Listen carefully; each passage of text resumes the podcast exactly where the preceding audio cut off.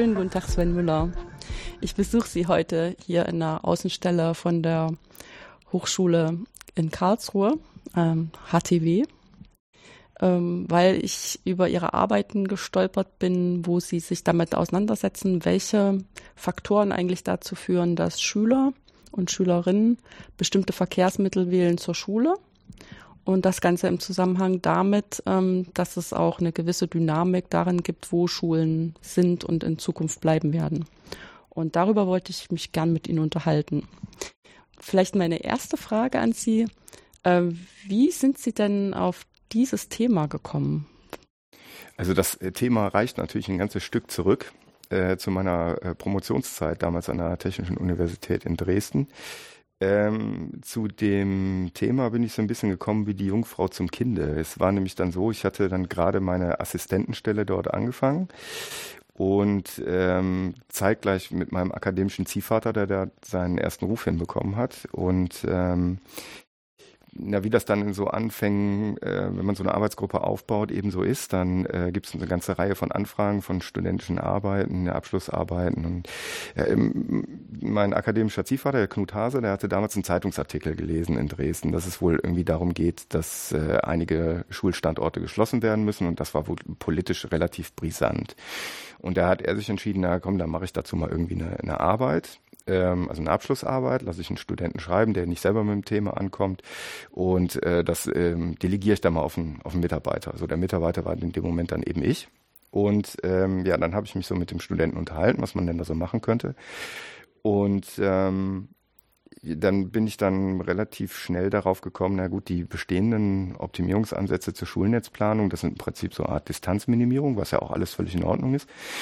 Ähm, aber dann war eben zu dem Zeitpunkt die Überlegung, na gut, es gibt wohl anscheinend eine politische Idee, wie das Schulnetz anzupassen ist. Ähm, das mag zig Gründe haben.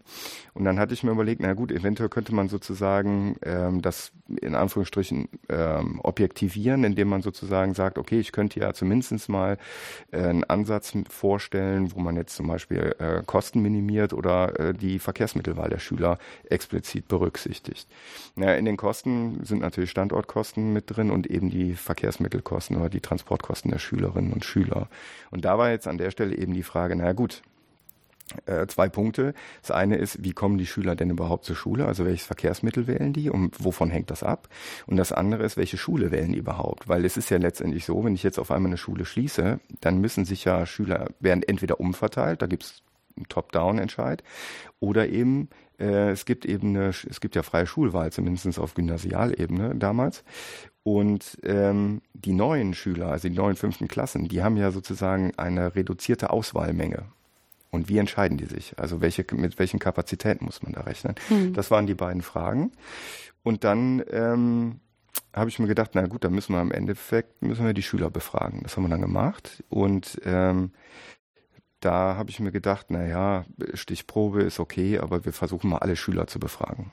Und äh, dann habe ich äh, dadurch, dass wir da relativ starke Nachfrage seitens der Studierenden hatten, hatte ich ja eben viele Studierende und dann haben wir in einem Seminar ähm, mit, ich glaube damals waren das 30 Leute oder 40 Leute in mhm. so einem mhm. Seminar, äh, eine groß angelegte Befragung der Dresdner Schülerinnen und Schüler äh, durchgeführt. Also wir haben da 12.000 Schüler befragt. Mhm. War das dann festgelegt auf diese fünfte Klassestufe oder wie breit nee, war wir das? Haben, wir sind einfach mit den Fragebögen in alle Schulen rein mhm. und äh, also zumindest die Schulen, die uns gelassen haben. Ja. Es gab auch äh, äh Schulleiter, die das nicht wollten, äh, aus welchen Gründen aus auch welchen immer. Gründen auch ja, immer. Ja. Naja, auf jeden Fall. Äh, es stört, reicht auch schon. Mhm. Ja, manchmal ist es auch so, dass ähm, das war halt gerade eine ziemlich unruhige Zeit mhm. damals in der Schullandschaft und deswegen kann ich schon verstehen, dass der eine oder andere da zurückhaltend war. Da hatte ich dann aber auch zum Glück Studierende, die da äh, das super gemanagt haben. Also ich bin da relativ hemsärmlich rangegangen und die hatten dann da überall ihre Telefonlisten und die Listen, wo die schon waren, wie viele Schüler dort befragt worden waren, in welchen Klassen etc. Sind dann da äh, kreuz und quer durch Dresden gefahren, haben die Fragebögen ausgeteilt und wieder eingesammelt. Dann war auch ein Schüler da ähm, oder ein Student, der ähm, ja so, so programmiertechnisch relativ interessiert war. Der hat dann direkt mal so eine Eingabemaske da programmiert, dass das alles vernünftig eingegeben werden konnte in der Datenbank. Und so haben wir dann unseren Datensatz gesammelt, der relativ groß ist. Das muss man schon sagen, so aus einer Eigenleistung heraus. Das war schon umfänglich. Ja, und dann bin ich halt rangegangen, wie kann man denn überhaupt erstmal die Verkehrsmittelwahlen betrachten? Also wie kann ich sozusagen, äh, wenn ich das Schulnetz anfasse, äh, wie kann ich dann Prognosen darüber treffen, wie welches Verkehrsmittel die jeweiligen Schüler wählen? Wir haben dann eben herausgefunden, dass was man schon so vermuten kann, eben, äh, dass da Distanz eine Rolle spielt, das Wetter, na gut, das kann ich nicht beeinflussen, ähm, Pkw-Verfügbarkeit und ähnliches. So, was wir aber eben brauchten, war sozusagen ein formaler Ansatz, der uns dann im Rahmen der Schulnetzplanung hilft, wenn ich eben die Schulstandorte variiere. Ich mache mal den zu, mal einen anderen, ähm, also verschiedene Szenarien sozusagen durchgehe, dass ich dann immer in Abhängigkeit zum Beispiel von Distanzen etc. Ähm, eine Idee bekomme, mit welchen Verkehrsmitteln die Schüler zur Schule kommen. Weil dahinter stehen eben bestimmte Kosten. Zum Beispiel, wenn Schüler bis jetzt eine Nachbarschaftsschule hätten, zum Beispiel so ein Kilometer, anderthalb Kilometer Distanz, dann sind die vielleicht mit dem Fahrrad gefahren. Jetzt wird diese Schule geschlossen. Was machen diese Schüler? Die gehen zur nächstgelegenen Schule, die vielleicht drei Kilometer oder vier Kilometer entfernt liegt. In der Regel fahren die dann mit dem Bus. Für den Bus äh, wird sozusagen eine Subvention seitens der Stadt fällig dafür, bezüglich des Schülertickets und eben erhöhte Ausgleichszahlungen für den ÖPNV-Betreiber. Und diese Kosten wollten wir eben mit berücksichtigen. Ja, und ähm, jetzt kann man sich natürlich bei, ich glaube, damals waren es 26 Gymnasien in Dresden, äh, relativ schnell überlegen, dass dann eine ganze Vielzahl von möglichen Szenarien äh, zu betrachten sind, welche Schulen geschlossen werden und welche geöffnet werden oder offen bleiben. Und da kommt natürlich dann die Optimierung ins Spiel. Ne? Wenn man eine Reihe von Szenarien hat, ich habe weiß, welche Szenarien zulässig sind. Hinsichtlich Kapazität kann natürlich nicht alle Schulen zumachen, dann äh, hat nachher haben wir nicht mal die Möglichkeit, zur Schule reichen, zu gehen. Ja, genau. genau. Ähm, und äh, ich kann ja jedes Szenario anhand der Kosten zum Beispiel bewerten. Oder eine andere mögliche Bewertung wäre jetzt zum Beispiel auch der, ähm, der Model Split, also die Aufteilung der Schülerschaft auf die einzelnen Verkehrsmittel. Mhm. Und so kann ich dann nachher am Ende das beste Szenario auswählen. Dafür gibt es eben die klassischen Optimierungsverfahren. Und das war jetzt so der Punkt, wo ich dann im Rahmen meiner Promotion hingekommen bin. dass es nicht eben einfach nur irgendwelche Eingangsdaten gibt wie Kosten, sondern dass sozusagen meine Entscheidung der Optimierung wieder äh, Auswirkungen hat auf meine eigentlichen Eingangsdaten, wo man ja in der, im klassischen Ansatz davon ausgeht, dass das erstmal unabhängig voneinander ist. Aber meine Lösung hat ja Einfluss auf die, auf die Verkehrsmittelwahl und darum wieder auf die Kosten. Und äh, da entsteht quasi so ein dynamisches System. Mhm. Ich meine, die Situation in Dresden war insofern ähm, äh, typisch für den Ostteil von Deutschland, aber untypisch für so eine normale Stadt, weil im Prinzip ja mit 1990 die Geburtenzahlen ganz dramatisch zurückgingen und sich das erst im Prinzip so über sechs Jahre war fast so eine Null-Geburtenzeit. Also das ist, ist einfach ähm, was, was nicht sehr häufig auftritt. Das war dann auch schon so ein bisschen mit Ansage. Das ging erst durch die Kindergärten, kam dann bei den Grundschulen an und eben zehn Jahre später bei den Gymnasien. Und äh, dann ist es nicht so, wie manchmal hat man so ein Gebiet entwickelt, wo halt Familien vermehrt hinziehen, dann muss man da auch Schulen und Kindergärten haben und irgendwann sind dort nur noch alte Leute. Und man weiß dann nicht, ob die nachbarschaftlichen Beziehungen zu anderen Vierteln so sind, dass die Schule dann trotzdem gefüllt bleibt. Hier war das mehr oder weniger so gleich verteilt über das ganze Gebiet der Stadt. Ja, es gab ja auch noch eine selektive Abwanderung. Es war ja letztendlich so, äh, dass nicht nur sich die äh, Geburtenzahlen an das Westniveau mit und mit angepasst haben. Nee, es war noch schlimmer. Genau, es gab nämlich. Es war wirklich eine dramatische Zeit, wo quasi niemand Kinder hatte. Ja. ja, weil nämlich genau die Leute, die in dem Alter waren, in dem man Kinder ja. bekommt, die sind ja abgewandert in den Westen aufgrund der Arbeitsplätze. Das heißt, die haben zwar ihre Kinder bekommen, aber, aber nicht mehr in Dresden. Genau. Ja. Und das kam eben da hinzu, wobei man natürlich auch mittelfristig kurzfristig absehen konnte, dass die Schülerzahlen wieder steigen werden, einfach aufgrund der wirtschaftlichen Entwicklung in mhm. der Stadt. Im ländlichen Bereich war das natürlich wesentlich dramatischer, äh, wobei man da sagen muss, da machte eine Optimierung nicht wirklich Sinn, weil da gab es nicht so viele Möglichkeiten, nicht so viele Szenarien. Also mhm. das konnte man mit äh, Blatt und Papier in der Regel ganz gut lösen. Auch wenn das halt, was heißt ganz gut, ne? das war natürlich nicht zufriedenstellend für die Leute, die es immer noch Härtefälle, ja. ja genau. Vor allem gerade, wenn dann die Grundschulkinder wirklich weit fahren müssen, das ist eigentlich nicht akzeptabel. Naja, und damals, ähm, was so ein Artefakt war, ähm, wir hatten so ein bisschen Schwierigkeiten mit der Erklärung des Radverkehrs, mhm. ähm, weil wir so ein reines Distanzmaß hatten, natürlich mit dem Wetter, das konnte man natürlich ganz klar sehen, äh, dass man eben Abhängigkeiten vom Wetter hat, dass bei gutem Wetter wird mehr Rad gefahren als bei schlechtem Wetter, ist okay. Naja, und ähm, dann haben wir, habe ich mich der ganzen Sache aber dann doch nochmal gewidmet, habe mal so geguckt, woran kann das liegen.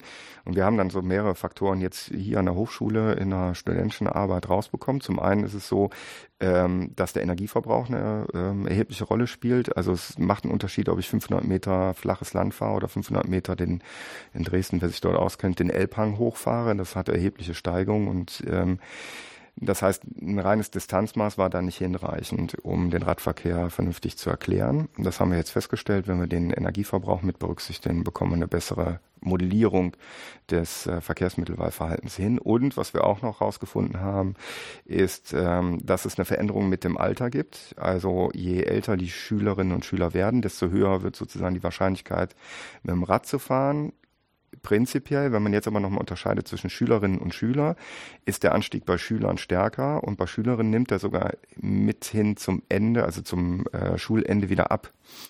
Äh, da habe ich mich mal auf dem Flur mit einem Verkehrspsychologen in Dresden unterhalten und äh, er meinte, eine mögliche Erklärung, ähm, warum Schülerinnen eher prinzipiell erstmal weniger Fahrrad fahren, ist äh, geringere Risikobereitschaft der Eltern gegenüber ihren Töchtern. Zum anderen, warum der Anstieg mit dem Alter nicht so stark ist, beziehungsweise nachher wieder abflacht oder abfällt, ähm, hängt insbesondere bei schlechtem Wetter, ähm, habe ich mir erklären lassen, hängt mit der Frisur zusammen. Ja. Naja, fand ich auch erstmal eine interessante Information. Muss ich jetzt gerade lächeln. Das kann man nicht hören, aber das, wenn ich das verbalisiere, kann man sich das vorstellen.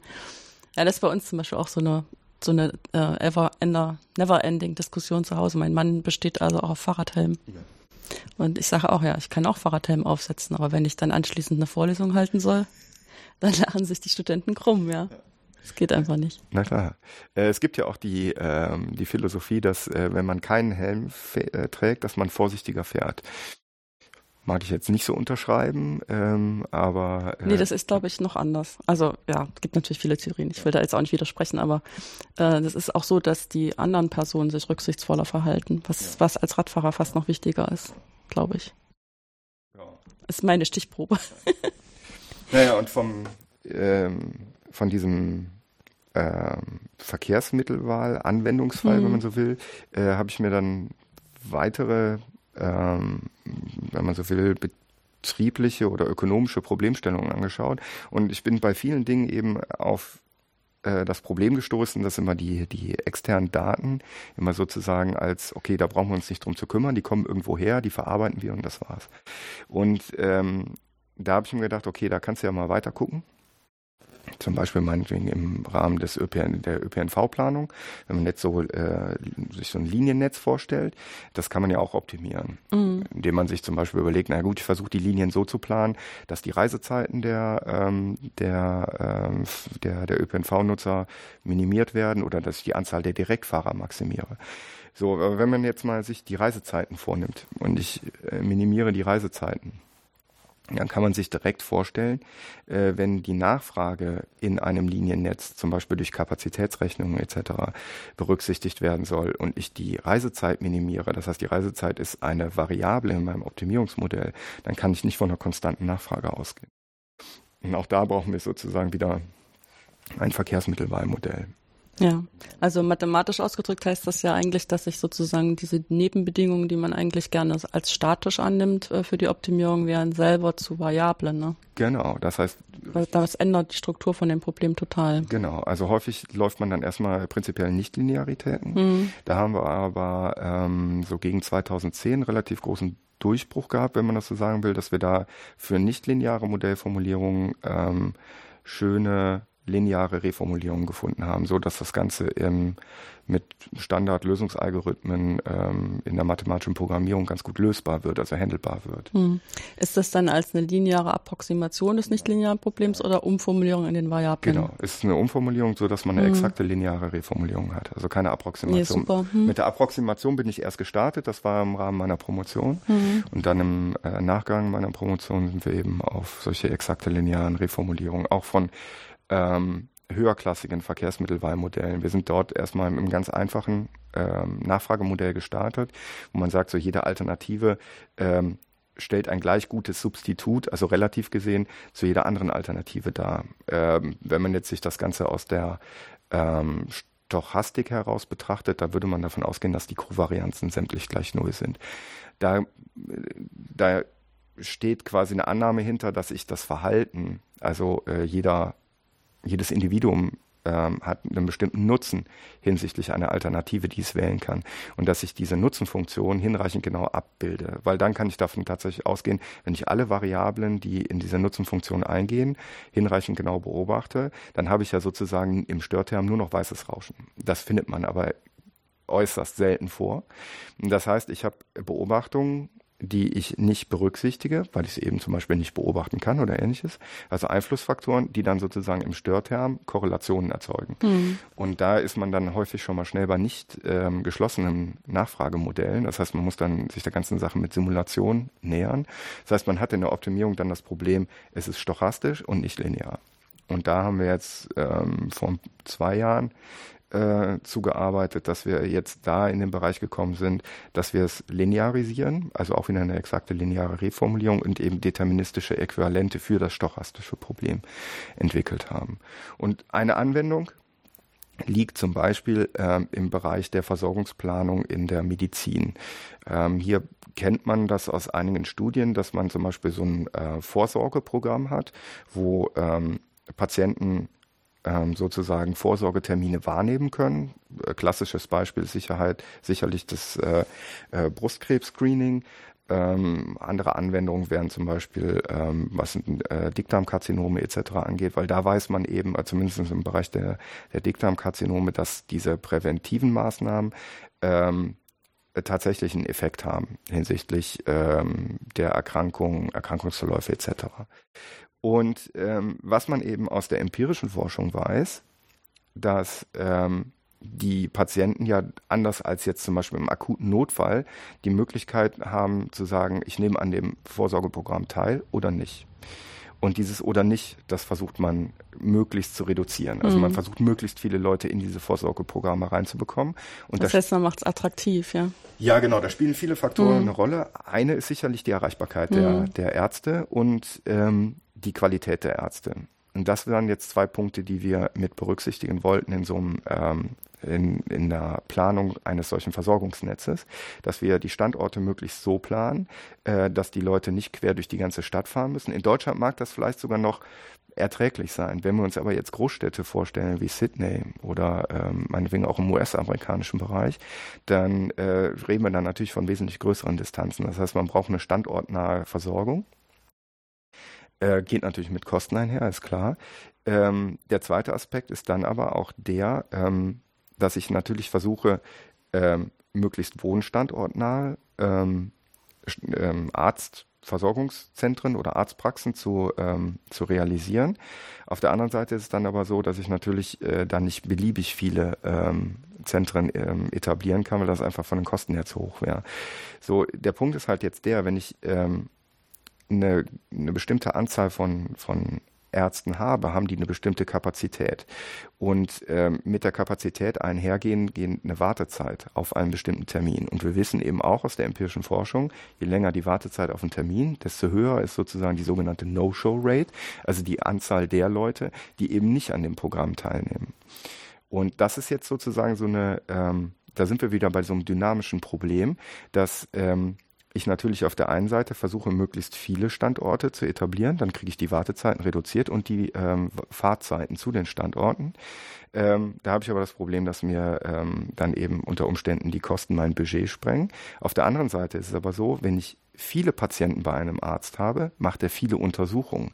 Das heißt, er hat eine gewisse Routine in der Untersuchung und die Wahrscheinlichkeit, eine sogenannte ähm, True Positive Diagnose hinzubekommen, ist eben größer als bei, einem, als bei einem Arzt, der weniger Untersuchungen hat.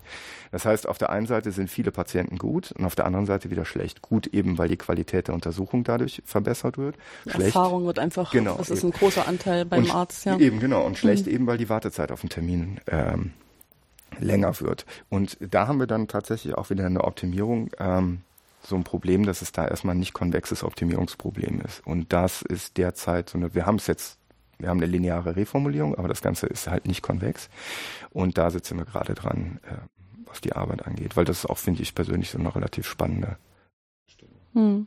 Ja, und da arbeitet man eben auch wieder mit Daten. Man muss eben sozusagen das Patientenentscheidungsverhalten abbilden können, um das dann sozusagen wieder in die Optimierung einfließen zu lassen. Hm.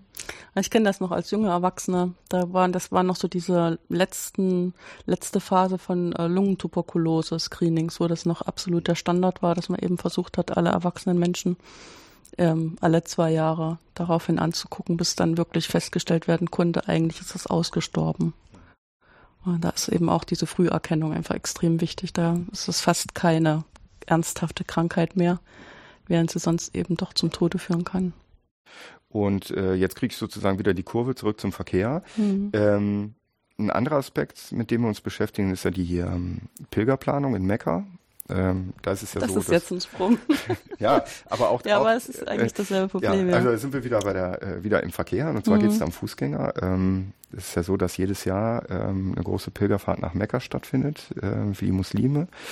Ähm, die äh, das sind dann ungefähr so zwei bis ähm, hoch zu fünf Millionen Pilger, die da über mehrere Tage, also manchmal sind es so zwei Wochen, aber die Kerntage, das sind immer in der Regel, äh, sind das vier, fünf Tage, äh, mehrere Rituale äh, durchführen in Mekka und in der Umgebung von Mekka. Also es ist so, ähm, was man vielleicht so aus den Medien kennt, ist dieses Umkreisen der Kaaba.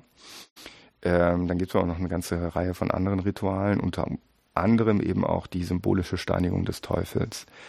Und äh, da ist es letztendlich so, dass da eine riesige Anzahl an Fußgängern auf einen relativ kleinen Raum zusammenkommt. Also diese Steinigung wird an äh, Säulen vorgenommen. Das sind de facto drei äh, hintereinander gelegene Säule, wo die Pilger ähm, eine bestimmte Anzahl von Steinen gegen diese Säulen werfen müssen äh, hinsichtlich der symbolischen Steigung des Teufels. Und da kann man sich halt schnell vorstellen, wenn da jetzt so drei, vier Millionen Pilger zu einer bestimmten Zeit an diese Säulen ran wollen, dass das ein Kapazitätsproblem ist. Und da sind wir auch schon seit sehr vielen Jahren ähm, mit beschäftigt, mit der äh, Planung dieser Pilgerströme. Und ähm, warum ist das jetzt vergleichbar? Zur Schulnetzplanung in Dresden. Auch da ist es so, dass für uns wichtig ist, dass wir verstehen, wie das ähm, Verhalten der Pilger ähm, ausgestaltet ist. Also dass wir eine Idee bekommen, ähm, mit welchen Geschwindigkeiten laufen die. Mit welchen Dichten müssen wir an bestimmten Positionen rechnen. Also ähm, auch da wieder, wie ist sozusagen das Fußgängerverhalten. Und da gibt es eben auch entsprechende Simulationsmodelle, die man anhand von empirischen Daten kalibrieren kann. Und das geht auch wiederum ein in unsere Optimierung. Wir optimieren insofern da zwei Dinge. Äh, zum einen weisen wir den Pilgern Routen zu, äh, zu diesen ähm, äh, Säulen, an denen die Steinigung stattfindet, so dass die Verkehre kreuzungsfrei sind. Ähm, das hängt damit zusammen, dass die Unfälle, die wir beobachtet haben, ähm, wo es halt auch eine Vielzahl von Toten gab, in der Regel immer dann entstanden sind, wenn sich äh, Fußgängerströme gekreuzt haben oder gegenläufig waren. Äh, so dass sich so die Fußgängerströme ineinander verkeilt haben, wenn man das jetzt mal so einfach, einfach äh, ausdrücken will. Und ähm, das heißt, wir planen die äh, Wege möglichst so, dass sie ähm, insbesondere in den kritischen ähm, Regionen oder äh, kritischen ähm, Standorten sozusagen kreuzungsfrei sind, so dass es im Prinzip ein Einwegsystem gibt. Und zum anderen ähm, planen wir die Steinigungszeiten. Das heißt, wir versuchen das so ein bisschen zu entzerren, dass nicht alle immer zur gleichen Zeit dahin laufen, sondern dass wir die sozusagen zeitversetzt in das, ähm, das kann man da durchaus als ein System sehen, also mhm. in das Netzwerk geben.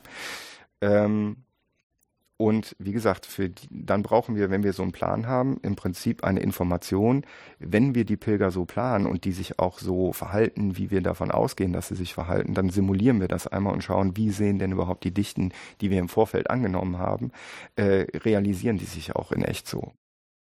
Ein weiteres Problem ist, dass wir nur eine bestimmte Anzahl an Pilgern planen können, nämlich die, die registriert sind über ein Visum. Da gibt es nochmal eine ganze Vielzahl, wir reden da von ein bis zwei Millionen nicht registrierten Pilgern.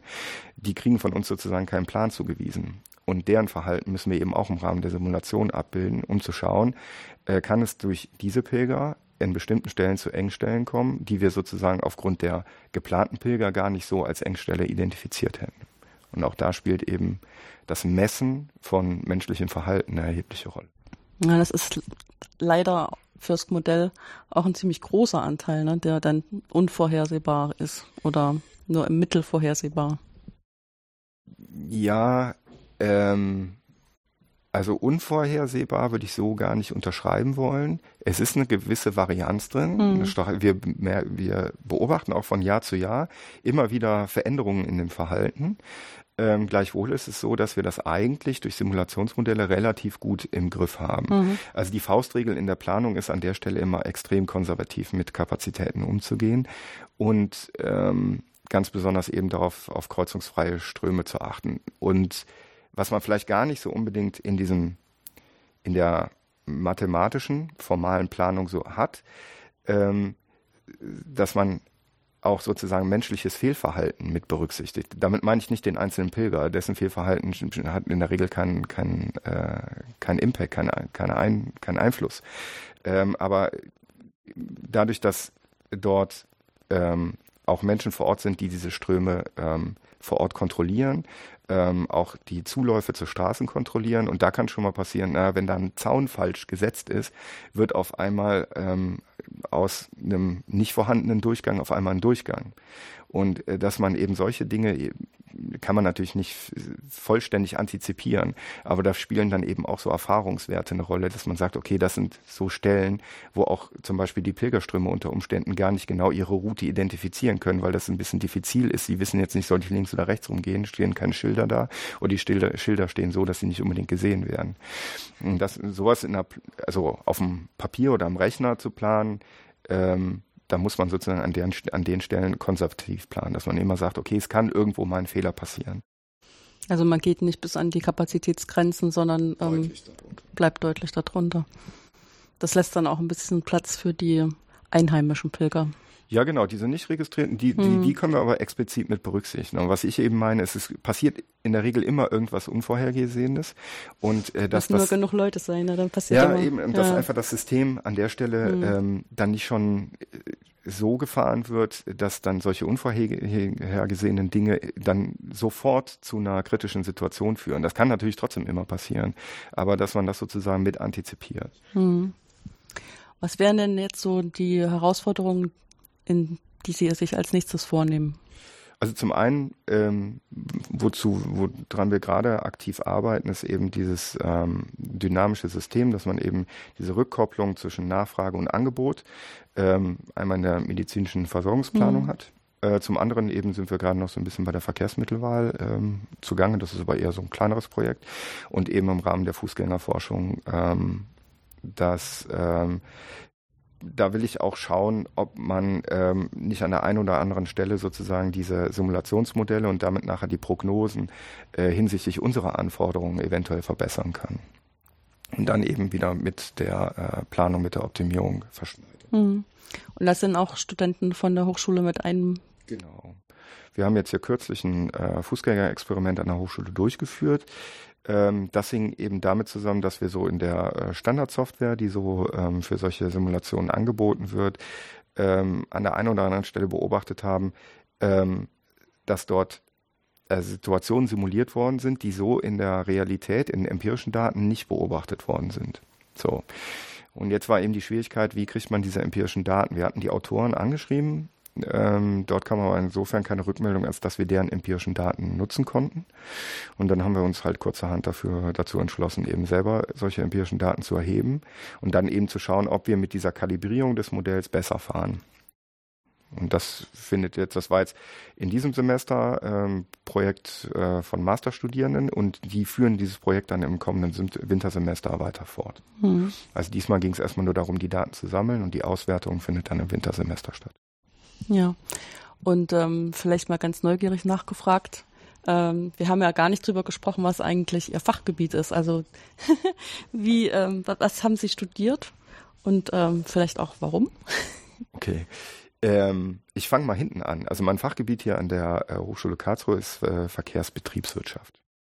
Ähm, so, das ist ein relativ weites Feld, ja. äh, was ich persönlich ganz gut finde.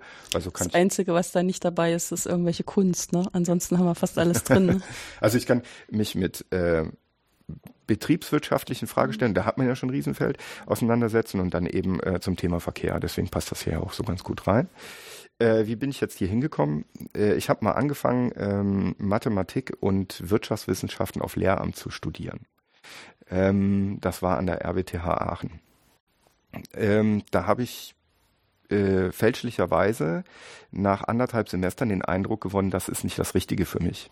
Äh, weniger diese Lehramtsfrage, weil am Anfang des Studiums, da hat man nicht so wirklich irgendwelche didaktischen ähm, Lehrveranstaltungen, das ist ja rein äh, thematisch. Äh, da habe ich aber gedacht, naja, Mathematik und äh, wirtschaftswissenschaftliche Fragestellungen, das ist nicht das Richtige für mich. Dann bin ich äh, umgestiegen auf einen Magisterstudiengang ähm, Wirtschaftsgeografie, Geografie ähm, weil ich das eben noch so aus der Schule kannte. Ich fand, ich hatte Leistungskurse Mathematik und Erdkunde und so, so räumliche Fragestellungen fand ich interessant. Naja, und dann ähm, habe ich halt das so äh, Richtung Ende studiert, hatte dann noch ein Auslandssemester an der Universität in Leeds und ähm, habe dann da auf einmal festgestellt, dass äh, man ja doch mit so Modellen, also formaler Darstellung von ähm, von so räumlichen Prozessen und ähm, äh, räumlichen Strukturen, dass man da einen Erkenntnisgewinn erzielen kann. So, das war aber zum Ende des Studiums. Ja, und dann habe ich gedacht, so, hm, jetzt sollte es ja eigentlich an der Stelle wird es jetzt richtig interessant, jetzt willst du weitermachen. Ja, da war ich aber dann fertig und dann habe ich gedacht, naja gut, versuch's zu promovieren. Habe mich dann beworben und dann habe ich eben Glück gehabt, dass mit meinem akademischen Ziehvater, Knut Hase damals, der hat den Ruf an die TU Dresden, an die Verkehrswissenschaftliche Fakultät bekommen, hm. Lehrstuhl für Verkehrsbetriebswirtschaft. Ähm, ja, die sind ja auch ganz traditionell in Dresden. Die hatten ja mal eine eigene Verkehrshochschule, die dann später eingegliedert wurde an die TU. Genau. So, und dann habe ich halt da angefangen. Ja, das äh, Promotionsthema haben wir ja schon zu Beginn besprochen. Ähm, dann ähm, weiß ich gar nicht, auch zum gegen Ende der Promotion hat er mich dann halt gefragt, ob ich mir das vorstellen könnte, weiterzumachen, also zu habilitieren, weil das so damals zu dem Zeitpunkt eigentlich hat man relativ viele gute Ideen. Das kam eben mit dieser ähm, zum Beispiel linearen Reformulierung mhm. und auch im empirischen Bereich sind wir ein ganzes Stück weitergekommen.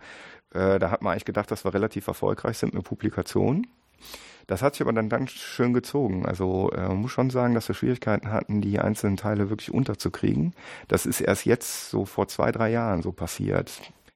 Ist die Frage, woran es gelegen hat. Ja, aber äh, das war dann schon in der Habilitationszeit in Hamburg, weil ähm, der Knut Hase hat damals den Ruf nach Hamburg an die, damals war es noch Wirtschafts- und Sozialwissenschaftliche Fakultät erhalten. Da bin ich dann eben mit. Hm. Ist aber auch ein ganz schöner Rösselsprung durch Deutschland, ne? von ja, Aachen nach Dresden nach genau. Hamburg. Das Jetzt bin ja ich im Süden. Ja, genau, wirklich alles abgesteckt hier. Genau. Ja, dann habe ich da, äh, habe ich mich eben in Betriebswirtschaftslehre da ähm, habilitiert und habe dann glücklicherweise hier einen Ruf nach Karlsruhe bekommen. So sehe ich auch mal den Süden von Deutschland. Ja, und äh, so bin ich hier hingekommen. Hm. Ja, das ist auch interessant, ähm, dass man dann feststellt, dass bestimmte Fragestellungen eben ihr Zuhause finden in ganz verschiedenen, also verschieden klingenden Fachgebieten. Ne? Also wie Mathematik und Geografie und Betriebswirtschaft Dinge und dann ähm, guckt man sich halt mit einer bestimmten Brille Fragestellungen an, die eigentlich auch jeder nachvollziehen kann. Wobei man auch sagen muss, ich äh, bin ganz froh, dass ich diese ähm, ersten drei Semester ähm, zum einen eben BWL und äh, VWL und eben auch Mathematik gemacht habe. Also die Veranstaltung wie lineare Algebra und Analysis, das mhm. hat mir schon im Nachgang dann auch geholfen. Also nicht unbedingt, dass ich äh, dann nachher solche Dinge gesehen habe, ha, die kennst du noch aus der Vorlesung, sondern anders, dass ich da eben gesehen habe, naja, es gibt halt äh, Mathematik ist äh, im, im ersten Moment ja erstmal kompliziert. Also als wenn man das als Sprache definieren will. Und äh, das zu erlernen, da gibt's halt eine gewisse Hürde. Äh, dadurch, dass ich die aber da zu dem Zeitpunkt dann schon mal genommen habe, habe ich mir gedacht, naja, komm, auch wenn das jetzt erstmal schlimm aussieht auf dem Papier, da hat sich ja jemand Gedanken gemacht, da kann man schon, das, wenn ich mich nur lang genug dahinsetze, kann ich das schon verstehen. Und das hat mir wirklich äh, über die ganze Zeit auch wirklich geholfen. Hm. Ja, das ist auch ein bisschen das, was ich immer versuche, unseren Anfangsstudenten zu sagen, dass sie eigentlich, natürlich brauchen sie die Sachen, die sie in den Grundvorlesungen lernen, auch später in anderen Vorlesungen. Aber was sie da eigentlich lernen, ist sich hinzusetzen und ähm, Strukturen zu verstehen, die andere aufgeschrieben haben, ja. Also ein Aspekt, der dann immer so erwähnt wird, wäre, es wäre vielleicht besser, wenn man das nicht vermitteln würde, dass ähm, Studenten mit den Ergebnissen oder auch Schüler an der Schule mit den Ergebnissen konfrontiert werden, sondern dass man ähm, das Wissen so entwickeln würde, wie es auch entstanden ist, weil das dann einfacher nach genau einfacher nachvollziehbar ist. Aber dann ist halt auch immer die Frage, was geht schneller? Mhm. Am Ende geht es wahrscheinlich tatsächlich immer noch schneller, so wie wir es bis jetzt auch machen, dass äh, man einmal lernt, äh, sich hinzusetzen und Ergebnisse zu verstehen und dann andere Ergebnisse ähm, ausnutzen zu können, um dann später mal auf dem eigenen Weg auch Ergebnisse produzieren zu können. Das finde ich auch hier in der, in der Hochschule ähm, ganz angenehm, dadurch, dass wir so kleine Studierendengruppen haben. Und das ist auch für mich so ein wichtiges Ziel, dass ich den Studierenden eine Aufgabe gebe und die mit einem eigenen Problem, eigenen Daten, eigenen Datensatz, ähm, eine bestimmte Frage, einer bestimmten Fragestellung nachgehen, das eben äh, strikt analysieren durch einen gewissen Formalismus, also Verkehrsnachfragemodellierung oder ähnliches, und äh, dann zu einer Aussage kommen können. Und dann eben sagen, okay, ja, das ist mein, das sind meine Daten, das ist meine Fragestellung das ist meine Aussage dazu. Und ich habe mich quasi durch diesen, ähm, das ist ja nicht nur einmal der Formalismus auf dem Papier, sondern häufig ist ja Computereinsatz, damit äh, geht ja damit einher und das ist eben nicht so wie so eine schöne App, sondern häufig Kommandozeilen basiert. Das heißt, das ist auch erstmal da wieder eine Einstiegshürde. Und äh, dass die Studierenden an der Stelle eben ein Selbstvertrauen bekommen, zu sagen, okay, das habe ich jetzt mit dieser Fragestellung, mit dieser Problemstellung, mit dieser Software schon mal hinbekommen. Es kommt eine völlig andere Fragestellung, andere Daten, andere Software, aber ich habe das ja schon mal irgendwie hinbekommen, also kriege ich es jetzt auch nochmal hin. Mhm. Das ist schon mal ja. 50 Prozent von und dem, was ich im Prinzip auch dieses rationale Argumentieren, wenn man dann mit anderen darüber spricht, dass man das so vermitteln kann, dass sie nachvollziehen können, was man sich gedacht hat, eventuell auch vielleicht Fehler finden in dem, wo man irgendwie einen Sprung gemacht hat, der nicht rational ist, oder eben dann hinterher derselben Auffassung sind, ähm, dass das vertrauenswürdig ist. Ja. Dann bedanke ich mich ganz herzlich, dass Sie sich die Zeit genommen haben für das Gespräch und wünsche Ihnen ähm, noch viele interessierte Studenten. Ja, ich danke